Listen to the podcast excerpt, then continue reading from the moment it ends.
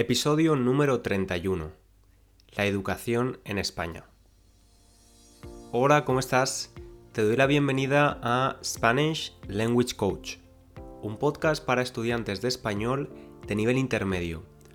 Mi nombre es César, soy profesor de español y aquí vas a encontrar cada semana un tema interesante, un tema de actualidad relacionado con el español o con el mundo, con la sociedad, con las últimas noticias, todo en español adaptado para el nivel intermedio.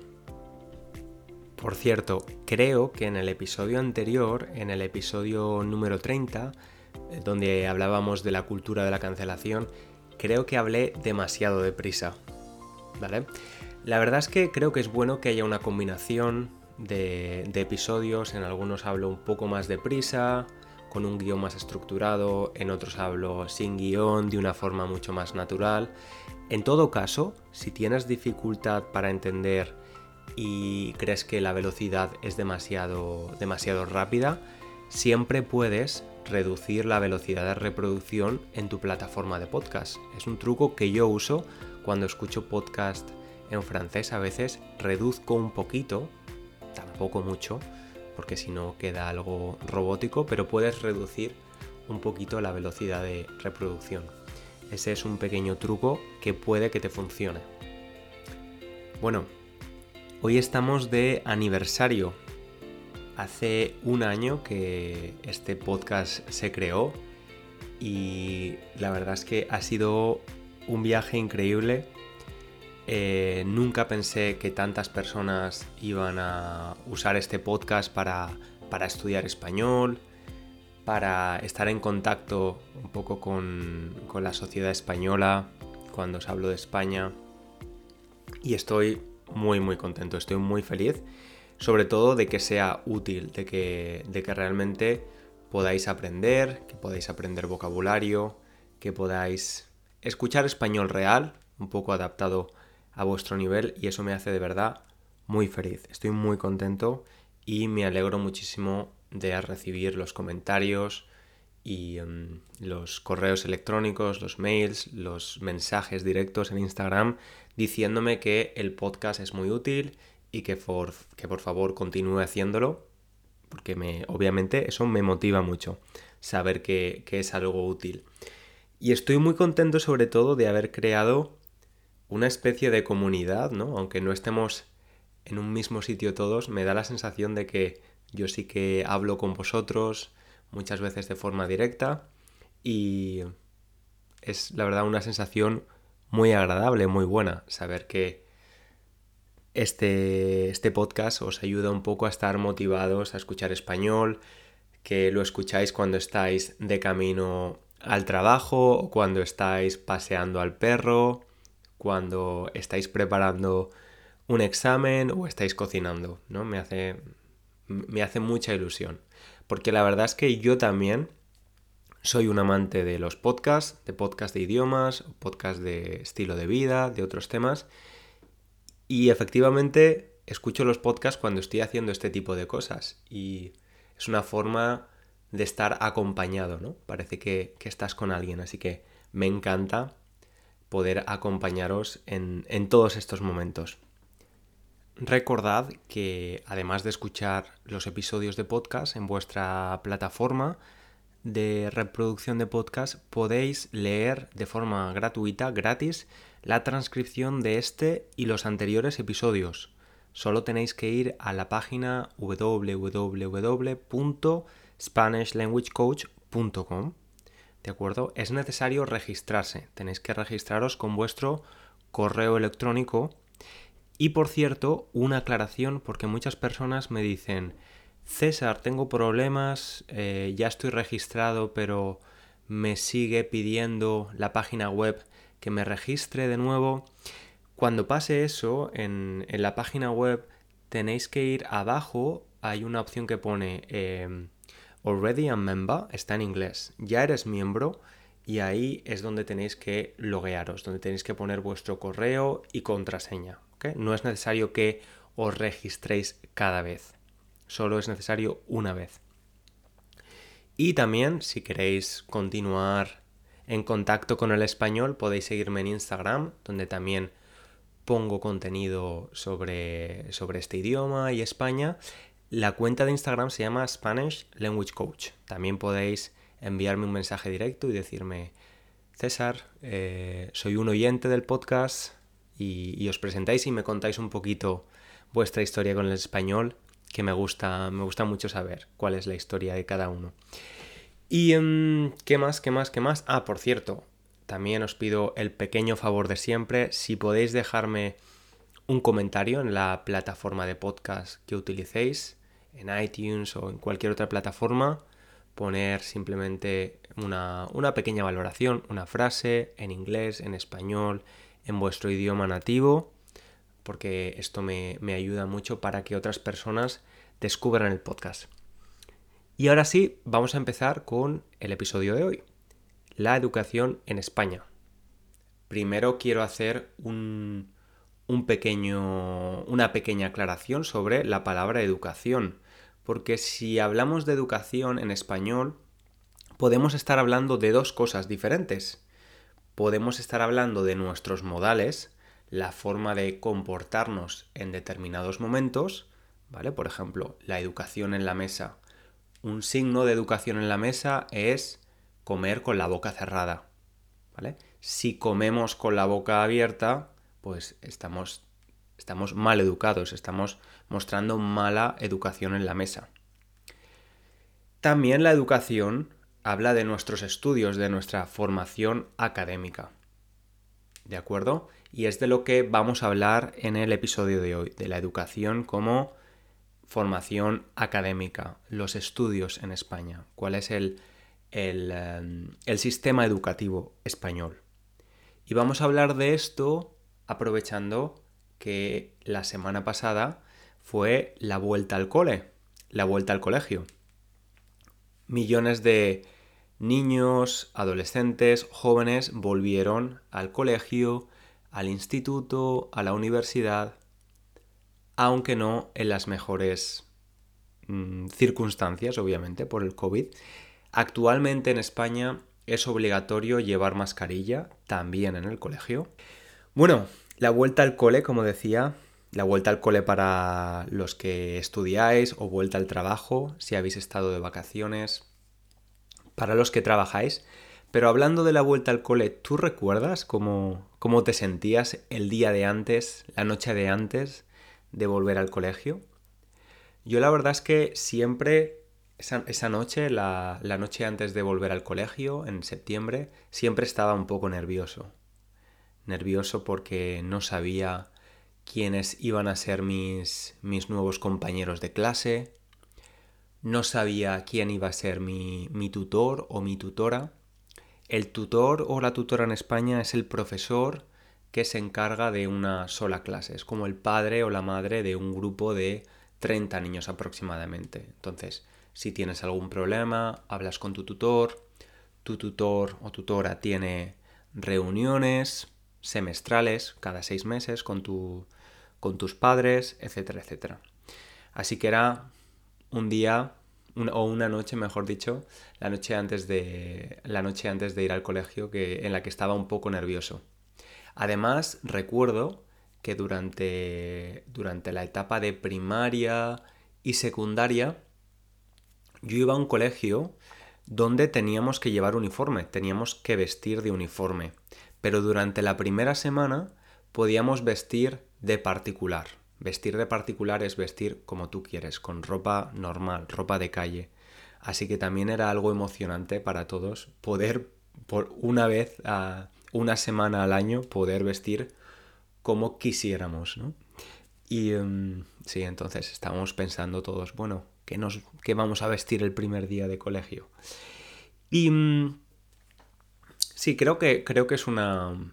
Tengo recuerdos muy bonitos del cole. Perdón, tengo recuerdos muy bonitos del cole. Y mm, también me gustaría hablar de las diferentes etapas de la educación en España. La primera etapa es lo que llamamos educación infantil, desde los 0 desde los 0 años, desde que somos bebés, hasta los 6 años, es la educación infantil. Y es una educación no obligatoria. Un niño no es necesario que esté escolarizado, no es necesario que esté en una escuela hasta los 6 años. No es obligatorio, es opcional. Lo cierto es que la mayoría de niños, a partir de los 3 años aproximadamente, ya van al colegio en, en hacer su educación infantil, pero no es obligatorio. A partir de los 6 años hasta los 12 tenemos la educación primaria. Son 6 cursos. Primero de primaria, segundo de primaria, tercero de primaria, cuarto de primaria, quinto de primaria y sexto de primaria. Como curiosidad os diré que en España, que como sabéis es un país donde la mayoría de personas son católicas, en tercero de primaria, es decir, cuando los niños tienen nueve años, se celebra la primera comunión. La primera comunión es una gran fiesta para los españoles. Hoy en día es pues casi como una boda. Eh, existe la, la celebración religiosa, pero después hay una celebración un poco más lúdica, más divertida, con comida normalmente, fiesta, juegos para los niños. Hoy en día los niños reciben un montón de regalos, incluso viajes a Disneyland en París normalmente, porque está más cerca de España. Y bueno, después de la educación infantil tenemos la... Perdona, después de la educación primaria tenemos la educación secundaria, desde los 12-13 años hasta los 16. Son cuatro años. Em, se le llama la ESO también. La ESO, eh, ESO es el acrónimo de Educación Secundaria Obligatoria. Son cuatro años, primero de la ESO, segundo de la ESO, tercero de la ESO y cuarto de la ESO. En España es obligatorio estar escolarizado, asistir al colegio hasta los 16 años. ¿Qué sucede? Si tú apruebas eh, curso por año, es decir, apruebas las asignaturas y pasas de curso, promocionas, lo normal es que acabes tu, tu educación obligatoria con 16 años. Si por alguna razón tus estudios no han ido bien y eh, en el último curso de secundaria decides abandonar el, em, el colegio con 16 años, lo puedes hacer, sí, porque hasta los, hasta los 16 años es obligatorio, después no. Lo que sucede es que si no acabas el último curso de secundaria, cuarto de secundaria, no obtienes el graduado escolar, que es, digamos, la cualificación mínima para demostrar que pues, tienes las habilidades mínimas para desenvolverte en cualquier trabajo. ¿De acuerdo? Entonces, idealmente todo el mundo debería tener el graduado escolar, especialmente hoy en día, las personas de esta generación. De hecho, muchas personas adultas de otras generaciones, como la generación de los 50, 60, 70, que vivieron la época franquista, la dictadura de Franco, em, que por cierto ya hablamos de este tema en un episodio anterior, muchas de estas personas no pudieron acabar sus estudios mínimos y se sacaron o estudiaron para obtener el graduado escolar mucho más tarde. Es una opción y es una opción muy recomendable, porque de hecho en muchos trabajos te piden, aunque no sea un trabajo cualificado, te piden que al menos, que por lo menos tengas el graduado escolar. Así que es muy, muy recomendable. A partir de los 16 años, la educación deja de ser obligatoria y tenemos la educación opcional. Las personas que quieren ir a la universidad normalmente el camino que toman es el bachillerato.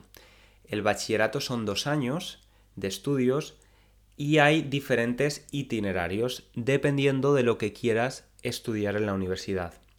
Hay bachillerato artístico, de arte, bachillerato de ciencias, si por ejemplo quieres convertirte en enfermero o en doctora, bachillerato tecnológico, si estás más enfocado a una ingeniería, por ejemplo, bachillerato de humanidades y bachillerato de ciencias sociales.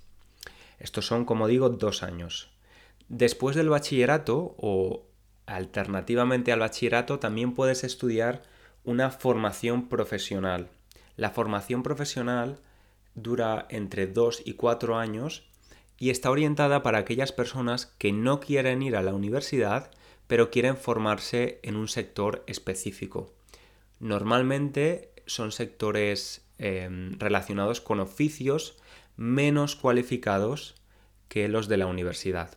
Por ejemplo, si quieres ser electricista para poder instalar pues, em, la instalación eléctrica de una casa, lo ideal hoy en día es que hicieras una formación profesional en electricidad de entre 2 y 4 años.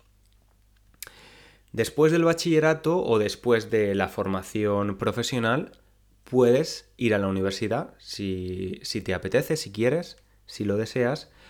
Y la carrera universitaria en España se llama grado y la mayoría de ellas duran cuatro años. Son cuatro años de estudios en la universidad. Después de la universidad, también tienes la opción de especializarte en algo a través de un máster. ¿Vale? Lo decimos en singular, máster. Y eh, los, los máster también duran entre uno y dos años. Y la máxima cualificación que puede tener una persona en cuanto a estudios después del máster sería obtener el doctorado en una universidad, especializándose en un tema específico para convertirse en doctor o doctora de ese tema.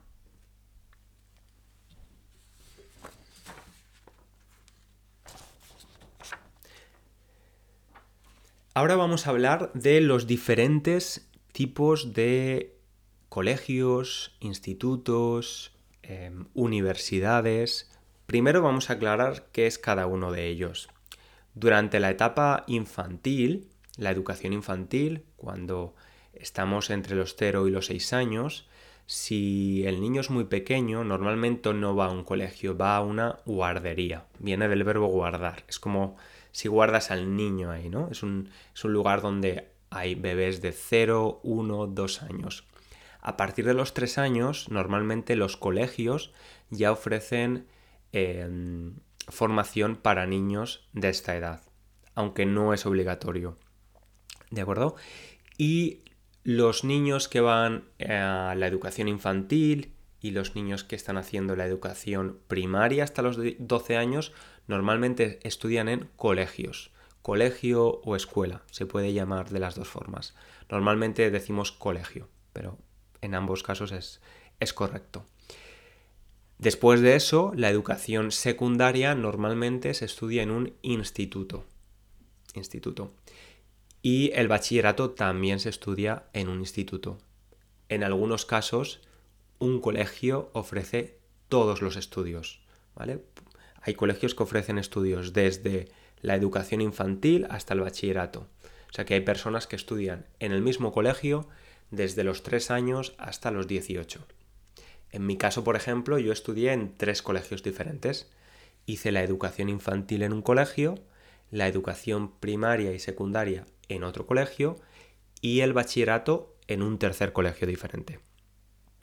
Y la verdad es que fueron experiencias muy buenas en todos ellos. Quería hablar también, como decía, de los diferentes tipos de colegios en función de su administración, de quién los gestiona, quién los administra y de su financiación. En España hay tres tipos de colegios. Público, privado y concertado. ¿Cuál es la diferencia? Pues obviamente los colegios públicos, institutos públicos, etcétera, tienen una administración y una financiación pública. Empleados públicos son los que administran el colegio y está financiado por el gobierno. Los impuestos de todos los españoles financian los colegios, institutos y universidades públicas. Luego, en el lado opuesto tenemos los colegios, institutos y universidades privadas. Tienen administración privada, con capital privado, dinero privado y financiación privada. Son empresas privadas que se dedican a la educación. Y luego existe un híbrido entre la educación pública y la educación privada, que es la educación concertada. También existen colegios e, e institutos concertados. ¿Qué quiere decir esto? Bueno, pues que la administración es privada, pero la financiación es generalmente y de forma mayoritaria pública. La mayoría de el dinero que, con el que se gestiona el colegio es dinero público. Y este tipo de educación a veces está envuelto en alguna polémica en España. Por ejemplo, eh, la polémica sobre si es aceptable que un colegio que recibe fondos públicos, que recibe dinero público, tenga una educación segregada o una educación diferenciada, es decir, que sea un colegio solo de niños o solo de niñas. Aquí, por ejemplo, donde vivo, en Reino Unido, es bastante habitual. Veo que hay muchos colegios que son de educación diferenciadas, una escuela de solo niños o escuela de solo niñas. Pero en España no es tan común. Normalmente está reservado para escuelas privadas y católicas. Y de hecho he buscado la información, al menos de 100 escuelas en España son escuelas diferenciadas, de educación diferenciada. No es nada común. Y em, en cuanto al peso o la importancia de la educación pública en España, sigue siendo considerable. El 67,2% del alumnado, de los alumnos no universitarios en España, reciben una, una educación pública. Y bueno, imagino que como en la mayoría de vuestros países siempre hay un debate, ¿no?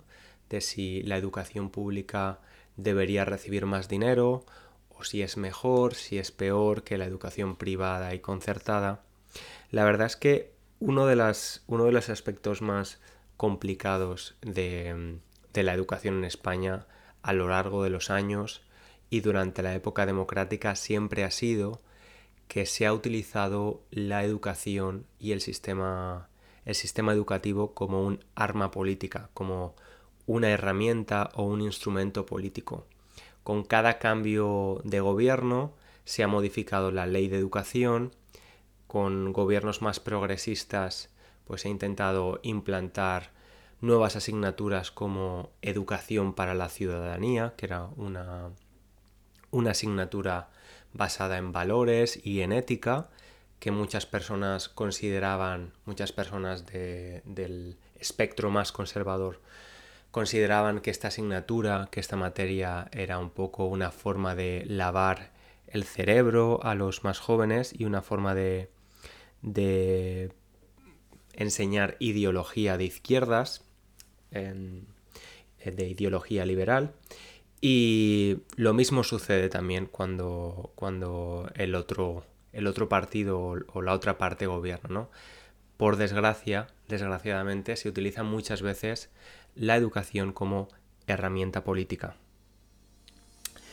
En general, em, la educación en España, como hemos dicho, tiene carácter gratuito. Puedes, si, si estás nacionalizado como español, puedes recibir educación gratuita em, durante, durante la etapa obligatoria hasta los 16 años. A partir de los 16 años todavía existe la educación pública, pero si quieres ir, por ejemplo, a la universidad sí que tienes que pagar.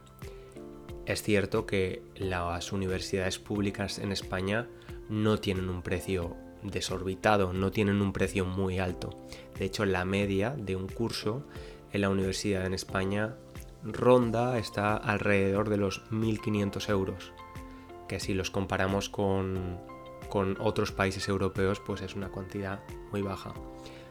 Aún así hay personas que obviamente no pueden permitirse, no pueden pagar por falta de recursos este dinero y para eso existe un sistema de becas, un sistema donde te ayudan a financiar tus estudios universitarios.